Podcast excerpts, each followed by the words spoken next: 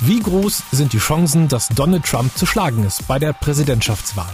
Unser USA-Reporter Arthur Landwehr hat die dramatische Story vom Kampf um das Weiße Haus. Sie beginnt im Bundesstaat Iowa. Ich bin Raimund und heute ist Montag, der 3. Februar 20. Gerade für die Demokraten, die ja einen Gegenkandidaten für Donald Trump brauchen, geht es im Moment um alles. Die sind auf Wahlkampftour im ganzen Land, vor allen Dingen aber in den Bundesstaaten, in denen zuerst jetzt gewählt wird, heute beispielsweise in Iowa und dann nächste Woche in New Hampshire. Also die sind richtig auf Tour und versuchen, die Leute hinter sich zu bringen mit Reden, mit äh, vor allen Dingen aber auch mit Spots im Fernsehen. Only Bernie Sanders has a plan bold enough to avert the climate crisis and put Iowa first. I'm Bernie Sanders and I approve this message. We must root it out and return our democracy to the people. And yes, I got a plan for that. I'm Elizabeth Warren and I approve this message. Now, Joe Biden is running for president with a plan for America's future. I'm Joe Biden. Strong, steady, stable leadership. Biden, President. Iowa einfach deshalb, weil es der erste Bundesstaat ist. Und wer hier gewinnt, der bekommt nochmal so einen richtigen Schub. Denn äh, dann, dann weiß man, das ist einer, der könnte es schaffen. Oder ein Nee, Elizabeth Warren beispielsweise, die ja auch noch im vorderen Feld ist. Da, dann gehen die so richtig mit geschwellter Brust, wenn man so will, in den nächsten Wahlkampf mhm. nach äh, New Hampshire, mhm. um äh, zu hoffen, dort zu gewinnen. Wie würdest du das einschätzen? Ist dieser Hype tatsächlich gerechtfertigt oder ist der von den Medien gemacht? Ja, das ist schon, auf der einen Seite ist es ein großes Medienereignis, das ist überhaupt gar keine Frage. Aber äh, das, hier geht es um was. Hier geht es darum, wer wird am Ende derjenige, diejenige sein, die gegen Donald Trump antritt. Ich war neulich bei einer solchen Veranstaltung mit Pete Buttigieg. Das ist einer von denen, die auch noch eine Chance haben äh, unter den ersten Vieren in Iowa mhm. und in New Hampshire. Und der sagt, hier geht es um alles. What it will be like in our country, the first day that the sun comes up and Donald Trump is no longer the president of the United States. Er sagt, stellt euch vor, was wird das für ein Tag sein, wenn wir aufstehen und Donald Trump ist nicht mehr der Präsident. Und das ist es, worum es geht. Das ist es auch, worum die Demokraten hier kämpfen. Es geht zum einen um ihre Themen, aber es geht vor allen Dingen immer um die Frage, wer von uns ist der oder diejenige, die Donald Trump schlagen kann. Das ist das wirklich entscheidende Thema. Arthur Landwehr, vielen Dank. Ja, bitte.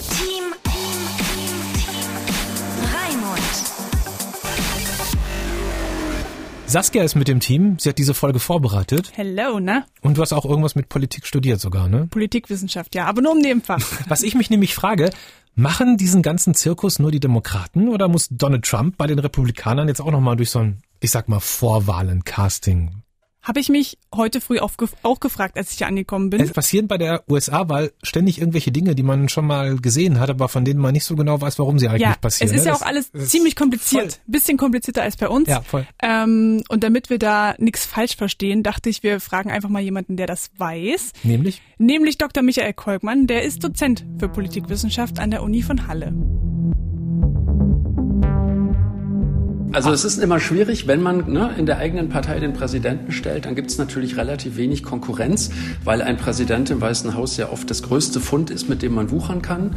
In der Tat findet das auch auf Seiten der Republikaner statt und in der Tat gibt es auch zwei Kandidaten, die man aber eher nicht so richtig kennt, auch wenn es äh, teilweise ein früherer Gouverneur ist.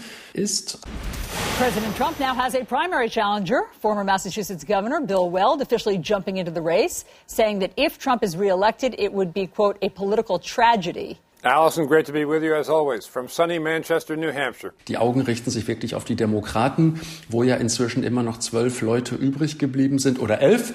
Am Wochenende ist jemand ausgeschieden, man kommt ja kaum hinterher. Aber diese elf treten heute dort an.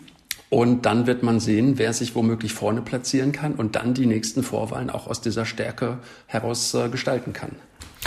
Das Prinzip, wenn ich das richtig verstanden habe, in Amerika ist ja im Moment gehen die Kandidaten der Trump-Gegner, also der Demokraten, auf Werbetour im ganzen Land, damit sie dann am Ende offiziell gewählt werden als einzigen Gegenkandidaten. Genau, im Sommer gibt es die großen Nominierungsparteitage und da stellt jede Partei ihren Kandidaten auf, also die Republikaner Trump und die Demokraten einen Gegenkandidaten. Und von heute bis Mitte Juni kommt quasi jeder Bundesstaat der Reihe nach an die Reihe Im März gibt's dann den berühmten Super Tuesday. Ne, da wählen dann über 20 Staaten an einem Tag. Aber das kann sich bis in den Juni hineinziehen, bis jemand ausreichend Delegiertenstimmen hat, um dann auf dem Parteitag auch die Mehrheit zu haben. And so, my friends, it is with humility, determination and boundless confidence in America's promise that I accept your nomination for President Und was natürlich auch passieren kann, und auch das haben wir beim letzten Mal gesehen, dass der Sieger gar nicht die absolute Mehrheit der Stimmen bekommen hat, sondern zwar mehr Wahlmänner bekommen hat als der Gegenkandidat oder die Gegenkandidatin. Aber letztes Mal hat ja Hillary Clinton drei Millionen Stimmen mehr als Donald Trump bekommen. Und es gibt Berechnungen, dass in diesem Jahr die Demokraten sogar bis zu neun Millionen Stimmen mehr bekommen könnten und trotzdem nicht das Wahlmännergremium für sich entscheiden können. Und die Wahlmänner sind dann die, die den Präsidenten wählen. Also die Bürger wählen die Wahlmänner und die Wahlmänner den Präsidenten. Das ist wahnsinnig kompliziert. Warum macht man das in den USA so? Das war quasi ursprünglich, ne, wenn wir wirklich 230 Jahre zurückgehen, äh, zu den Gründungsvätern der Vereinigten Staaten, als man die Präsidentschaftskandidaten dazu bringen wollte, wirklich überall Wahlkampf zu machen, auch in den kleineren Bundesstaaten, nicht nur dort. Ne, also heute würde man sagen New York, äh, Texas und Kalifornien, wo die meisten Wählerinnen und Wähler wohnen. Äh, und da es in der Verfassung festgeschrieben ist, ist es natürlich gar nicht so einfach zu ändern. Es gibt Versuche, das quasi zu umgehen, indem man per Gesetz die Wahlmänner verpflichtet, so abzustimmen, wie eine Mehrheit in ihren Bundesstaaten abgestimmt hat. Aber da sind vor allem die demokratisch dominierten Bundesstaaten mit an Bord. Die Republikaner sind da sehr zögerlich.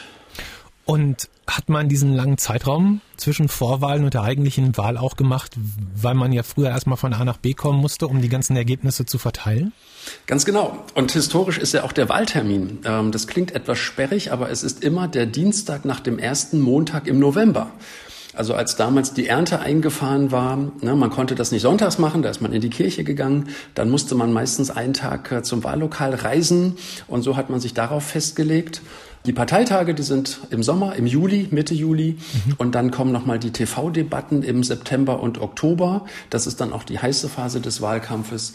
Ähm, aber das ist eigentlich immer schon so gewesen, dass sich das fast über zehn, elf Monate hinzieht. Okay, jetzt sind wir in Iowa bei den Vorwahlen. Es geht darum, wer gegen Donald Trump am Ende antreten wird. Es gibt in Iowa noch eine Besonderheit oder anders gesagt, es gibt zwei verschiedene Arten dieser Vorwahlen. Das ist alles wirklich sehr kompliziert. Es ist nicht einfach, das ist korrekt. Äh, zumal sich das von Bundesstaat zu Bundesstaat verändert. Und dann gibt es diese sogenannten Primaries, die Vorwahlen, also wo man wirklich ne, ein Kreuz auf dem Wahlzettel macht. Aber es gibt auch das, was wir heute Abend in Iowa erleben, einen Caucus, also eine Parteiversammlung. Das muss man sich sehr interaktiv vorstellen. Das findet in der Turnhalle statt oder in der Kneipe. Und dann stellt man sich quasi in eine Ecke, wo jemand das Schild mit seinem Kandidaten hochhält. Also das ist ein sehr gruppendynamischer Prozess, wie man sich das vorstellen kann. Das dauert auch den ganzen Abend. Folks, raise your hand if you're a first-time caucus participant. Und am Ende wird man dann ausgezählt haben, ne, wie viele äh, Parteimitglieder sich welchem Kandidaten angeschlossen haben. Und das findet allein in Iowa heute in über 1600 Wahllokalen statt. This is what a capacity crowd looks like. Real-time voting as you're looking at it. Real-time counting live on international television. Was ist denn Ihre Einschätzung? Sie sind der Experte. Gibt es irgendwie einen Favoriten, der das Rennen erstmal bei den Demokraten macht und der dann möglicherweise gegen Trump erfolgreich sein könnte? Oder kann man das jetzt auch überhaupt gar nicht sagen? Oh, wenn ich das wüsste, da könnte ich, glaube ich, viel Geld mit verdienen. Ähm, das Problem ist ja auch, man muss ja Bundesstaat für Bundesstaat gewinnen, sowohl bei den Vorwahlen als auch in der Hauptwahl. Deshalb bringen einem solche Umfragewerte, wie wir sie heute in allen Zeitungen lesen, überhaupt nichts. Und wenn es dann am Ende zum Showdown kommt zwischen einem Demokraten oder einer Demokratin und Trump, würde ich sagen, ist momentan alles offen.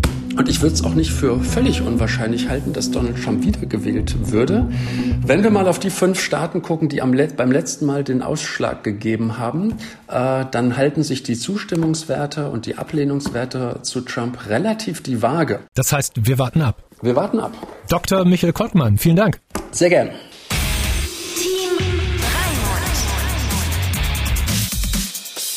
Es ist ein bisschen so, als wenn die deutsche Fußballnationalmannschaft sich für die Olympischen Spiele qualifizieren muss. Dieser Modus, den kann auch keiner erklären, aber trotzdem jubelt man immer mit, wenn Deutschland spielt. Wow, wo hast du so. den Vergleich jetzt her? Der ist mir gerade eingefallen, weil es ist mächtig kompliziert. Ja, es ich, gibt dieses, so viele dieses Ebenen. Wahlsystem. Mhm. Echt krass. Aber gut, ich meine, Amerika ist wahnsinnig groß und früher, als es noch keine Eisenbahn gab und die da nur mit Pferden unterwegs sind, brauchten die ja auch ein bisschen Zeit, um diese riesige Wahl irgendwie zu organisieren. Das ist schon auch irgendwie Geritten. cool. Aber die Frage ist natürlich, braucht man das heute noch? So Das kompliziert. Also wir brauchen uns in Deutschland, glaube ich, nicht beschweren, dass es bei uns kompliziert ist. Wir müssen nur mal in die USA gucken. Und deswegen haben wir uns gefragt, ob das überhaupt irgendjemand hier interessiert. Wir reden jetzt hier so darüber, irgendwie eine ganze Folge lang, aber im Grunde genommen will man ja eigentlich nur wissen, Trump oder nicht.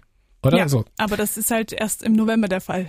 Deswegen haben wir etwas getan, was wir in jeder Folge machen. Wir waren draußen mit dem Mikrofon unterwegs, die Meinung des Tages, und wir haben heute gefragt, interessiert dich die Vorwahl und der ganze Wahlkampf in Amerika, in den USA? 30 Sekunden von euch, unkommentiert von uns. Interesse ist da, aber nicht so viel Recherchearbeit, sage ich mal, momentan gemacht. Ich meine, ich weiß nur, dass da jemand dabei ist, der die jungen Leute ansprechen soll, mehr oder weniger. Und ähm, dass Trump wieder kandidiert, was ich ziemlich schade finde, weil ja gerade eben auch ein bisschen Double war um Trump mit diesem Skandal da, was er abgezogen hat und sowas. Ich meine, wir bekommen ja auch viel von Amerika ab. Ich meine, die ganze Medienkultur und so weiter und so fort.